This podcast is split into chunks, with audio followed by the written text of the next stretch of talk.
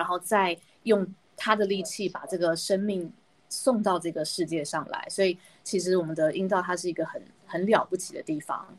对，就就算就算没有生育，就算没有所谓的生孩子这件事，它依然是具有非常大的强的包容性与弹性。它是一个能够能够包含的器官。如果用器官来形容它的话，对，我觉得这是一个非常神奇的东西。欢迎收听卡卡老师性教育，我是卡卡老师，这是一个性教育的频道，提供零到一百岁的正确性知识。提升女性的情欲跟性自主权，有情感的交流才有好的性生活。懂性欲更能享受性生活。Hello，大家好，我是卡卡老师。大学的时候，我曾经看过一部戏叫《阴道的独白》。然后至今就是我还是能够感受到当天我看完之后的很震撼的感觉。那因为我出生在一个非常传统的家庭，也没有受过什么性教育，所以其实也没有跟家人或朋友聊过性方面的主题。所以看到一个女生在舞台上坐在椅子上疯狂的声音，然后讲出我很难想象的台词的时候，我是很真的很难想象。即使已经过去了二十年，我现在还是记得非常的清楚。所以这一集呢，就是会。呃，来聊一下阴道独白，也顺便预告，就是我上一集就是有提到阴茎的独白，是呃专访我们的毕恒达老师，大家也可以去听上一集。那这一集呢，就是我们邀请的那个 On Stage 表演艺术工作坊来聊聊他们曾经啊、演出这个阴道独白的一些过程，然后一些感想跟观察。那首先呢，就是要先欢迎 On Stage 的团长文艺来帮我们分享一下 On Stage 是个什么样的剧团。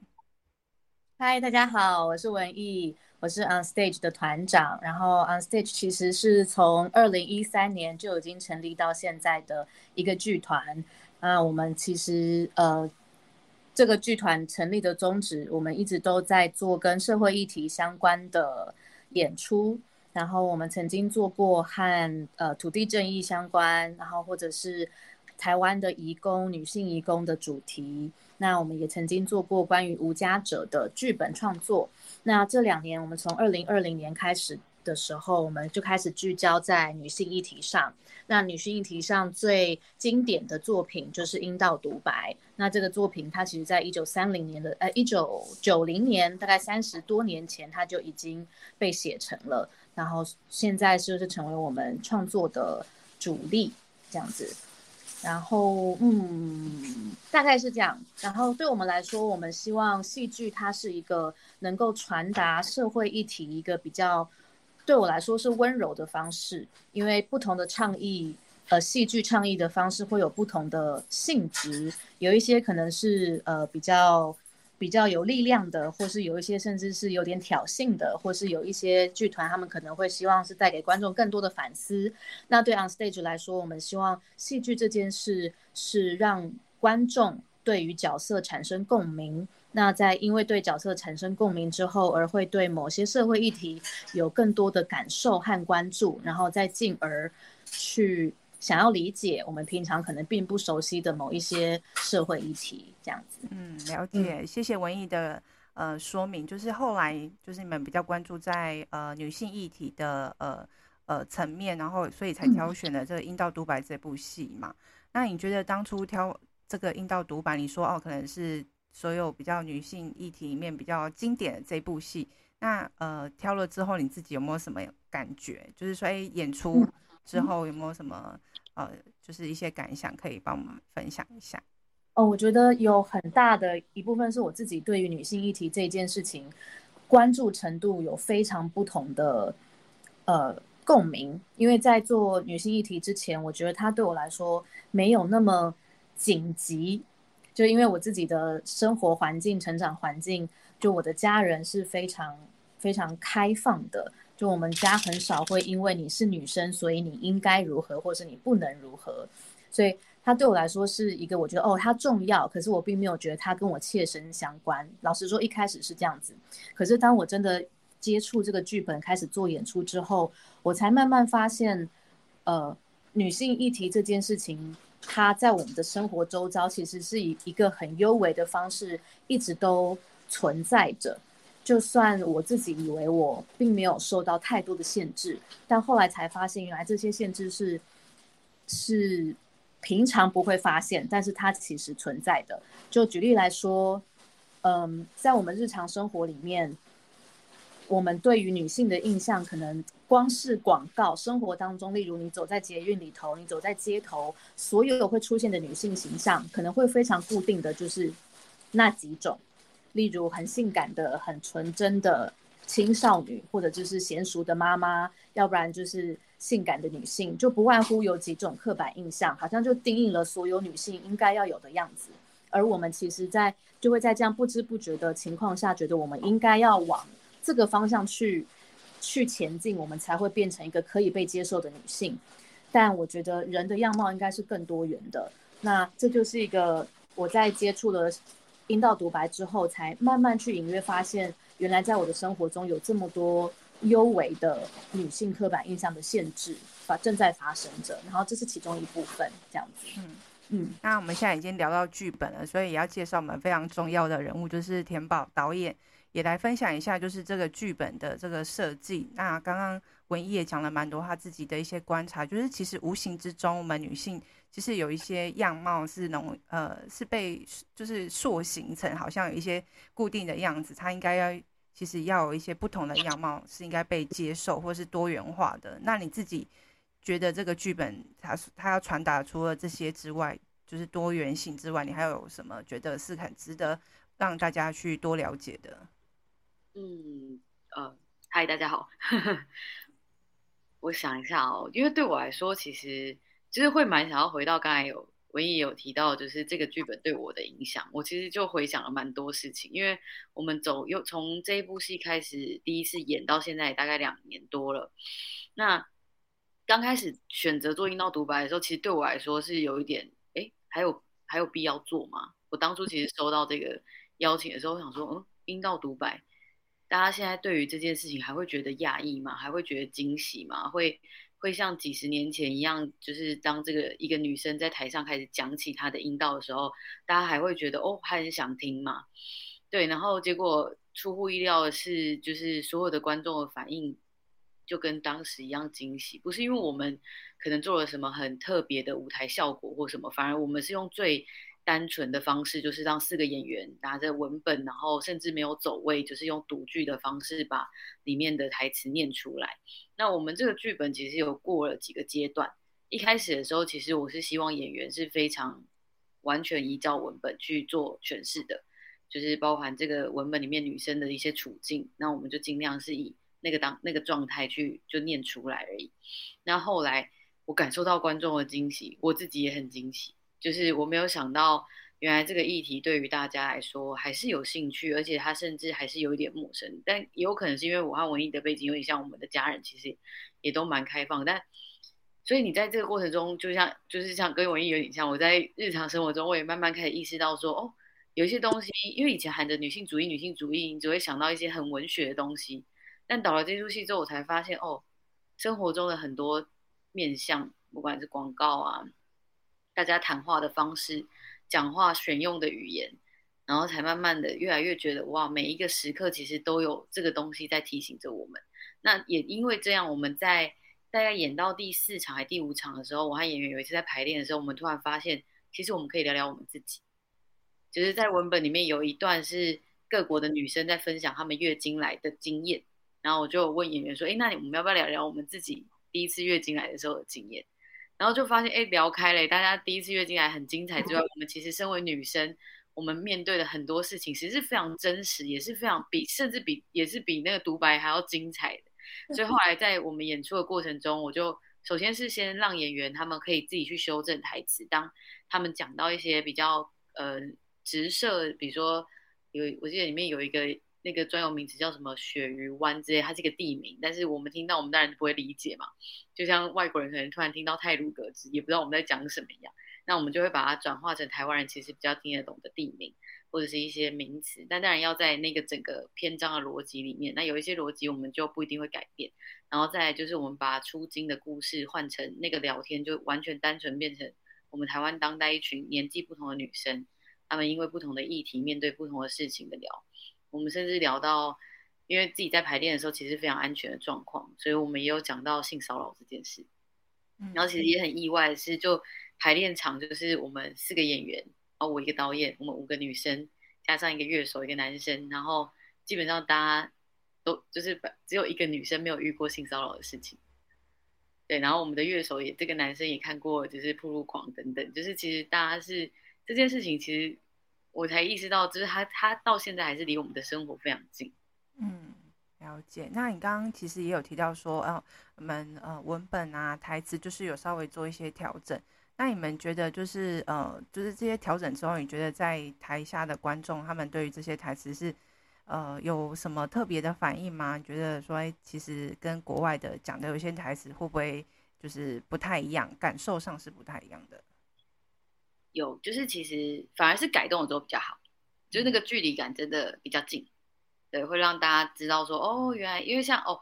呃，比比较实际的例子，因为其实大家都找得到市面上找得到《阴道独白》这本书，那就是文艺的那个片段，我们叫阴道工作坊。那工阴道工作坊其实就是一个看的话，应该是一个被白人白领阶级的一个女生，然后她探索自己的身体，然后她找不到自己的高潮，所以她去参加了那个阴道的工作坊，然后就是。看，就是在小蓝垫子上看他的那个阴道啊，找他，然后画出他的阴道等等，然后找到他的阴蒂的这个过程。那其实里面就用了很多大量的形容词，但文艺就很巧妙把它转换成台湾当代的可能一个上班族的女生，然后她在健身房，就是可能她的过程的一些台词的代换，就会让大家觉得，哎，这个女生跟我好近哦，她好像就是我旁边认识的一个姐姐，然后她在跟我分享说，哦，她去参加了一个工作坊。所以我觉得这样的转换是非常好，也非常自然的。然后我们也有一篇是生气的阴道，然后是由一个叫失纯的演员去做诠释。那他其实，在背景上其实看起来会像是一个黑人的 Big Mama 的那种感觉。对，然后他就把它变成我们台湾那种，就是他在开场的时候，他就会有一种那种地方，就是然后地方妈妈的那种欧巴桑的感觉嘛。对，然后我们就会一直在那边生气啦，帮他一起在那边喊口号这样子。对，然后里面的一些就是这个女生原本生气的代换的东西，也会比较贴近台湾的市场，跟我们可能熟悉的一些商品的名称。对，然后观众在那一段的时候也都会很嗨，因为就会觉得哦，他听得懂，然后感觉很近这样子。嗯，了解。那想问一下，就是其实你们演出这部戏应该不止一次，就是蛮多次。那你觉得就是这么多次中，应该会有一些转化吧？就是说，哎，就是对于自己的观察是说，哎，你对于自己的阴道。的感受是更亲近呢，或者是说，哎，你觉得你自己在性方面，例如说跟伴侣之间的亲密关系，可能更对自己的身体更自在，能够更去呃，对于性是比较不会那么的别扭，好，或是怎么样？你们有没有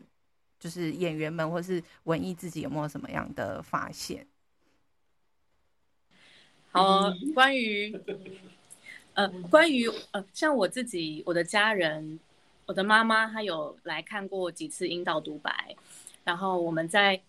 在阴道独白的过程中，其实我们会有很多跟观众互动的桥段。我们比如说我们会问观众是不是有看看过铺路狂啊等等，然后看完我妈妈看完阴道独白之后，才跟我才知道说哦，原来她以前有遇过铺路狂，然后这个是我们从来没有聊过的事情，然后是因为这一出戏而触发了我们可以互相去。互相聊母女之间过去对于性这个议题的话题，然后我觉得这个是我自己蛮始料未及的事情，对，然后这是其中一个比较印象深刻的地方。然后呃，我也因为阴道独白这件事情，然后促使我其实去想要，也很想要去了解阴茎，因为男生们看完之后就会。我身边刚好有一个男性导演这样说，他说他听到阴茎会害羞，对，因为因为像很多男生看完之后就会回馈给我们说，哦，他他们其实并不知道女生原来正在经历过这么多的事情，例如我们呃对于性骚扰的害怕，或者是我们对于经经痛的感受，他们其实是不知道的。那所以其实反过来说，我们其实也很不理解男性对于阴茎的。感受是什么？比如说，男性梦遗的时候，到底是什么样的一个心理状态？或者是中年男性在对于自己如果性能力开始逐渐下降，他们会有什么不同的心理反应？就这些也会变成我会开始想要去思索，然后去了解对方他们对于性不同的性别对于性是什么样的感觉。然后，所以所以我觉得有趣的是，阴道独白之后，反而我更不想要去造成两个性别的对立，反而是更想要去理解不同的性别。然后我就因此也去问了很多男性朋友，就开始问一些这些有关性的事情。然后我就发现，如果他们愿意开口告诉我的话，就是可以立刻就拉近彼此的距离。就是我们了解了他，然后他们也会更愿意了解我们。然后我觉得这是一个蛮有趣的互相认识的一个过程，这样子。嗯嗯，听起来是蛮友善，跟就是还蛮开心，就是愿意去了解彼此的。那。那想要问一下导演，就是你自己呃也有跟演员们聊过，说他们自己演完之后有没有什么不同的变化吗？有，我们其实很常聊天。我们后因为这个戏就是你知道独剧嘛，然后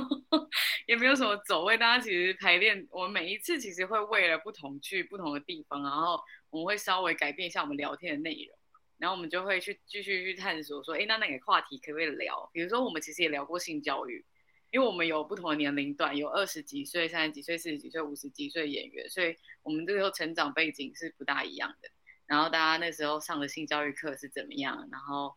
就是其实你刚刚有回到，你刚刚有提到一件事情，说对自己的认识，我觉得我们好像变得是，很，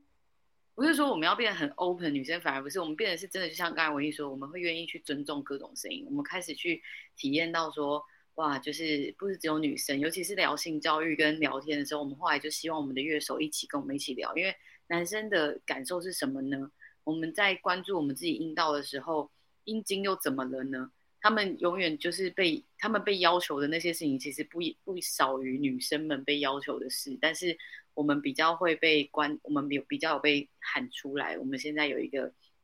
三十年前的文本，就已经告诉我们应该要大声的讲出来。可是没有人告诉一个男生说，你其实可以好好看看你的阴茎，就像刚才那个导演听到阴茎还会还会害羞，我们就是屌啊，男生这样很屌啊，这样带过去啊，但是就没有人真的好好去跟他们聊聊，说，哎，你我们也会问我们乐手说，那你会帮你的阴茎取名字吗？嗯，然后其实还真的有，就是他们找男女朋友之间就会有一些小小昵称，其实这些都很可爱，然后。我们自己当然也会开始就觉得哦，那我们对我们自己就是我我觉得有一个有一个很有趣的问题是我们有问说，那小时候家人们都是怎么告诉你们说那个地方叫什么？嗯，你们怎么称呼你们的阴道在家庭里面？所以我觉得光是这些的问题跟反思还有讨论，我觉得那个世界的打开已经就是真的范围还蛮大的。然后我们也希望是透过我们自己在台上很自在这样的聊天，然后让观众在那个瞬间突然哎，他有一些东西也被打开了。嗯，了解。像哎，刚刚田宝导演讲的蛮好，就是说我们怎么称呼自己的呃性器官，无论是阴道或阴茎这件事情，我们从小好像爸爸妈妈都会用一个昵称、一个化化名来称呼，例如什么妹妹啊、弟弟啊、鸡鸡。但当你们真的在演出的时候，要讲出那个名称阴道或阴茎的时候，你觉得每个演员都可以很自然的讲出这个名称吗？还是说，哎，觉得？呃，刚开始的时候会尴尬，但是后来好像就蛮习惯了。我觉得我们那几个演员蛮酷的，他们好像一开始就知道要演阴道独白，就蛮已经很蛮开放了。反正是我一开始自己也在想说，哇，我是阴道独白的导演这件事情有点害羞，就是 不是很屌吗？开始的时候。我有我有害羞过一下，出去讲说我是阴道独白的导演，听起来很厉害耶。就是我觉得很有趣的是，因为我我其实会跨域工作，我不完全在剧场工作。嗯、那在剧场里面面对戏剧系的同学或是以前的朋友，这这件事情当然很自然到不行啊，因为大家都听过阴道独白嘛。说哎，我现在导阴道独白，可以讲的很轻很很自在。但我当时刚好在一个就是完全不是剧场领域的。的公司上班，那大家同事们聊天的时候，我瞬间要讲出哇，我我现在导一部戏，然后他说哦，导什么啊？我瞬间有点想说，我讲出来大家会不会吓一跳？就是自己在，就是你会意识到哇，原来自己原这个根深蒂固在是在社会上，当他在不同领域，你知道这不是你可能不是完全是你的舒适圈的时候，你的那个禁锢感其实还是有。但后来大概一年之后，我就非常的自然，我就说阴道独白的导演。然后，可是我说真的，百分之八十非剧场界的朋友或是没有常看戏的人，听到的时候眼睛大概就是会瞬间睁大个两三倍这样。嗯，我蛮能够理解，因为我遇到陌生人的时候，问我做什么工作的时候，我都要回答讲大概第三遍的时候，他他他们才能够理解听得懂我在讲那三个字是什么，因为一般人不会常听到这个字讲出来这样子。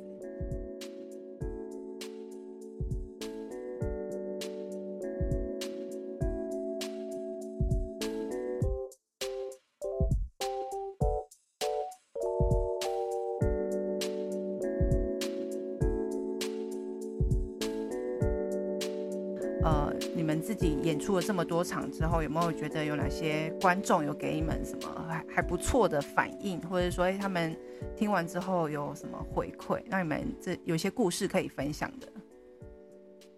嗯，我这边的话，其实其实蛮多。我我我我分享一个好，我印象很深刻的是，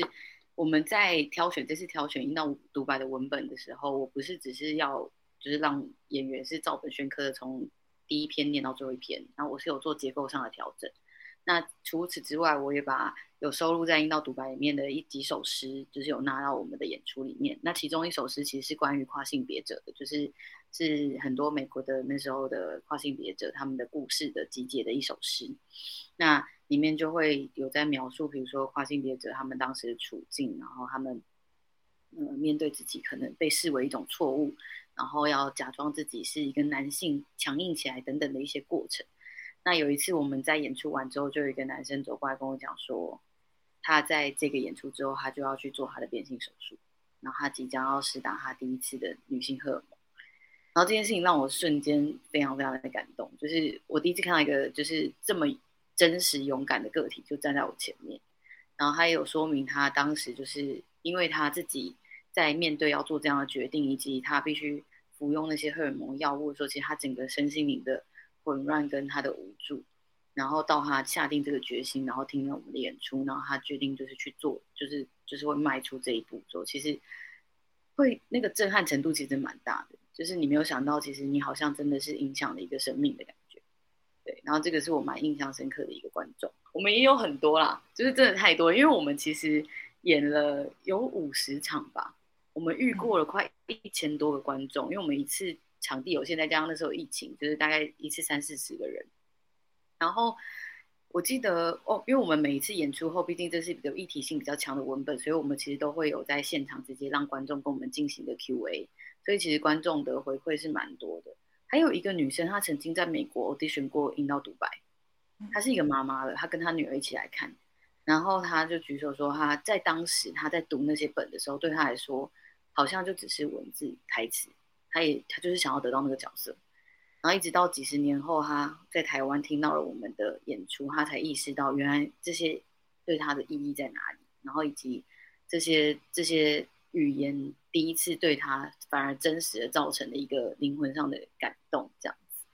然后我就觉得哦，这个也蛮感人的，就是有有有。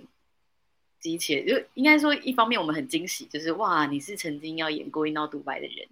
然后再来就是我，没有想到他在这么多年后还是可以再被这一次的文本就是感动到。嗯，那还有好多，我还要文颖，你要不要补充一下？好的，我来补充。呃，其中有一个观众是，其实是我很多年认识他的好朋友。然后他有一次在看完表演之后，他就眼眼光含着泪，然后来跟我们跟我们所有的演员拥抱。然后他在拥抱我们的时候，就才告诉我们说，他在关系的过程中，因为其中有一些片片段的故事，其实是说到那个角色曾经遭受到性暴力的对待。然后他才告诉我们，他在听到那个故事的那一瞬间，回想起他高中曾经被性侵的经验。可是他后来几乎已经忘记。他曾经有这一段经历，就是他已经，呃，试图让自己压抑到他遗忘了这一件事，所以在当下他突然忆起了这个回忆。可是他说，对他来说，最痛苦的时候已经过去了，然后他他开始觉得自己好像更勇敢，能够接受这个曾经发生在他身上的一个伤疤，所以他来跟我们分享这个他在看阴道独白过程中对他造成的感受。然后后来他又来多看了几次，然后后来再再有一两次看戏的经验之后，他又在慢慢跟我描述 说，除了那一次的性性暴力的经验之外，他其实小时候他的父亲也对他有过一些性的冲动和想象。然后这些都是他以前没有办法去诉说，也没有办法去承担或是回忆的事情。可是他现在越来越可以从从这些经验当中去找到该如何面对，以及他现在能够更勇敢地接受他曾经经历这些事，然后他依然能够把自己过得很好。然后这个是对我来说，其实鼓励着我们所有剧组想要继续。做阴道独白这个独剧一个很大的原因，因为确实，嗯，我们我们其实不太能够去控制观众看完之后到底会对哪些故事有共鸣、有感受，他会难过，或是他会变得勇敢，或是他会更加难受。其实我们没有办法去预期，可是只要有一些观众他们的回馈是正向的，其实就是鼓励着我们能够再把这个独剧继续。带出去的一个很大的推推力，这样子。嗯，那我也想要延续，就是两位有分享的别人看完你们的剧之后的一些回馈。那你们在演出这部戏之前，这个剧之前啊，你们自己是不是也有先看过这部剧，或者说之前在别的地方也有看过别人的演出？那你们那时候自己有没有什么样的感受，或是哪些台词也让你有一些呃，就是有很有共鸣的感觉，或是什么的？就是身为观众，你们自己的感受是什么？有吗？嗯、有，我有看过，但那时候真的好年轻哦，好像才才二十出头，说自己那时候很年轻，对，还是蛮年轻的。然后，所以其实那时候反而对这个议题的感受性上没有到很直接，就因为我觉得是会觉得说，嗯。我就我的态度好像跟我那时候要导这出戏的时候感觉有点像，我想说还有人对这个话题有兴趣吗？这样，然后因为我看的那一场，我记得是我有点忘了是哪个团队做，但反正他在比较大的舞台上，然后是有走位的，那我会觉得那个疏离感其实也比较大，就是会觉得哦，那那就是他们的故事，反而好像还好，那时候的撼动力还好，但有不错的感想是哦。我一我要我有我有意识到一件事情是说，我希望大我我那时候理所当然的觉得啊，所有女性都知道阴道属于自己的，我们是可以保护好它的，我们会捍卫好它。我觉得那时候我感看完这个感演出之后，比较多的感受只有这样子，就觉得嗯，没错，我有个阴道，我是个女人，这样，好可爱啊！我我觉得我的感受也跟导演很像，就是在自己。经过长时间的这个剧本制作之前，在制作《阴道独白》之前，好像会有点觉得女性主义是一个理所当然的事情。所以我记得我是十几年前看过《阴道独白》的演出，那个时候我也是没有觉得太大的感触或是撼动。你是说对，然后可能自己以前没有经历太多相关的经验，所以反而觉得还好。然后是这一次。这样的制作两年以后，才在生活的细微当中发现他对我的影响力。对，嗯，哦，那我想要补充一个，就是观众，男性观众给我们的回馈。然后我觉得他其实真的是一个日常很很琐碎的小事，可是我觉得非常可爱。就像有一个男性观众，他说以前他在家里就是看到妈妈或是妹妹他们经期过后的经血，他都会觉得很脏、很恶心之类的。可是他在看完阴道独白之后，他后来好像发现自己的心态就有一点改变，然后他突然发现，哦，好像经血这些事情其实是是他的，是是他的，这该怎么说？是是是他的来源，就他也是从这个子宫出来的，然后这些经血就是孕育滋养他的一部分，所以他就不再会用以前那个单纯的。肮脏、恶心的角度来看待女性的经期和惊血这件事，嗯，我觉得这诠释还蛮不错的，他跟他一样都是从这个子宫出来的，觉得还蛮不错的。嗯，那我也想要分享一下，其实我自己第一次看的时候，我的感受没有像呃跟两位的感受不太一样，因为我我是一个就是从一个比较传统的那种传重男轻女的那种很保守的家庭里面就是长大。那我第一次看到的时候是我在大学的时候，然后我看到的时候会觉得说，哎，女生可以表演这种东西吗？女生。有这个话语权去讲这些东西吗？我那时候是非常讶异的，说女生可以谈性吗？我就觉得就是还蛮震撼的，所以那时候我的感受是还蛮强烈的，因为我从来没有我的身边周围，从我出生到现在都没有人女生去讨论过这件事情，然后甚至我的家人也没有讨论过，学校好像也没有学过什么性教育，然后突然间在一个剧上面就是演了这么多我大量无法消耗的。名词跟台词的时候，我就觉得好震惊。原来女生有这么多不同的生命经验，然后有这么多，就是我从来没有想象过女生可以讲出这些事情的，所以就是还蛮讶异的。可是我觉得经过不同年龄去看这个剧，你的生命经验越多，也许你的每次的感受一定都会不一样。所以其实我也蛮期待，就是下一次我能够真的去看 On Stage 的阴道独白这部戏。那你们接下来也会有其他的？演出的安排吗？那我们来工商服务一下。好，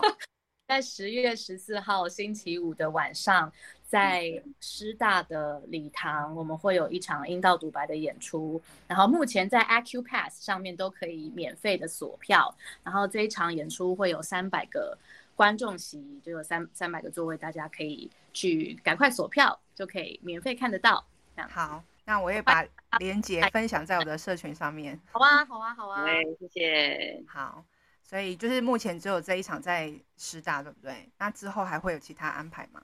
还有，太好了。然后十二月三十一号跟二零二三年的一月一号，我们也会在大道城的一个演出客空间叫做客厅，然后进行我们的阴道独白。然后现在我们已经默默的。默默的变成一个小传统了，就是我们会在每一年的年底用阴道独白和观众一起跨年，所以我们通常都会安排一个跨年场以及一个年底的，哎，这叫什么？感恩场吗？跟元旦场。哦，对，OK，好的。然后每年四月我们也会有我们的周年周年庆，所以呃，明年的二零二三年四月就会有我们三周年的阴道独白。所以接下来就是十月十四号、十二月三十一、一月一号跟明年的四月。我记得我们日期已经敲好了，但我现在忘记四月是几号了。没关系，我会留你们的脸书，啊，请大家去关注你的脸书，对，上面也会有相关的信息。好，那有机会到中南部演出吗？还是都只在北部？说到这个，我们非常的想要去离开台北，去其他地方巡演。我们我们其实现在最远已经有去过澎湖了，但是南中南部反而还没有机会去。然后我们很希望明年度我们可以进到校园，高中或是大学，然后可以到学校里面去聊阴道独白这个剧本。然后另外在工商服务一下另外一个作品，就是我们从阴道独白开始之后，我们其实也想要关注更属于我们台湾当代现代的性议题。所以，我们在这个架构上也也创作了另外一个剧本，叫做《性的秘密交换所》。然后，它即将在今年的十一月中，十一月十六号到十一月二十四号，在文蒙楼。那文蒙楼是一个呃公娼馆的古迹纪念馆，然后我们也会在那边做演出。那大家都可以继续持续的关注我们。好。性的秘密交换所，他选的地点也很特别，在那个工厂的特别纪念馆吗？嗯，叫做文蒙。好，非常的具有特别的意义，才选在那一边。好，那工厂服务之后呢，嗯、我们想要在 那个。就是就是你们可以分享一下，就是你们觉得哦，听完这么多呃观众的回馈啊，或者说哎演员们之间的交流啊，那刚刚也有提到说二十岁到五十岁不同的呃生长的呃年代背景，那呃你觉得说大家在分享的时候，你觉得有没有在哪个部分，例如说像家庭或是学校应该要给予什么样的呃态度，或是什么样的教育，能够让他们知道说，哎其实。哦，去认识自己的身体啊，或者是说性这件事情，其实是可以像我们这样子非常没有带任何的色情或是任何特别的眼光或是尴尬的感觉去聊这件事情。其实这件事情就是一个非常很自然的事情，就是只是说，哦，我们呃用一个什么样的态度去聊。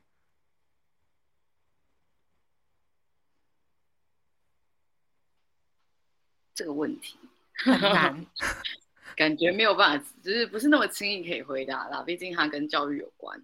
那我自己是觉得，因为我们其实也有跟比较，我们因为我们的话题里面也有聊到性教育过嘛。那我们就有听说说，现在其实小朋友在上性教育课的时候，甚至可以有假阴茎，就是老师会拿假阴茎来示范，就是那个保险套这样子。对，然后我就觉得，哦，这已经对我们来说是进步非常多的了。但我会觉得，其实这件事情在学校里面，我当然相信所有在从事跟性教育有关的老师，他们都是会尽量去推行所谓平等，然后让学生就是尽量让他们知道说正确的性教育的知识。但我觉得还有一大部分其实是真的是在社会上，因为小朋友他们就就可能八个小时待在学校，但其他时间他们就是在电视，在在生活中。那其实反而是生活中。这些可能男女生的用语，或者是我们在做很多议题上的诠释，跟在倡议的时候，我觉得反而是这个地方，希望可以再让男女的平等性更高一点。我记得有一次有一个演出结束之后，好像不知道是观众是问了我什么，我就很意识到的是，就是我我当下就是很直觉回他说，其实对我来说，性别这件事情。它就是人类，就是大家为什么不把我们就都当人看呢？如果今天你就是把大家都是互相人类，撇除女性、男性，其实我们就是彼此尊重，跟在一个很健康的状态下，就是让大家都好好的可以活着。就是如果你今天一直带着就是我们的差异，然后你的不管你觉得阴阴阴道是个弱势，或者是他很强势，或者是阴茎应该要很强势，可其实他。又要表现弱势或什么，我觉得这些其实都还蛮不必要。那感觉就是整个社会体系上才出现的枷锁，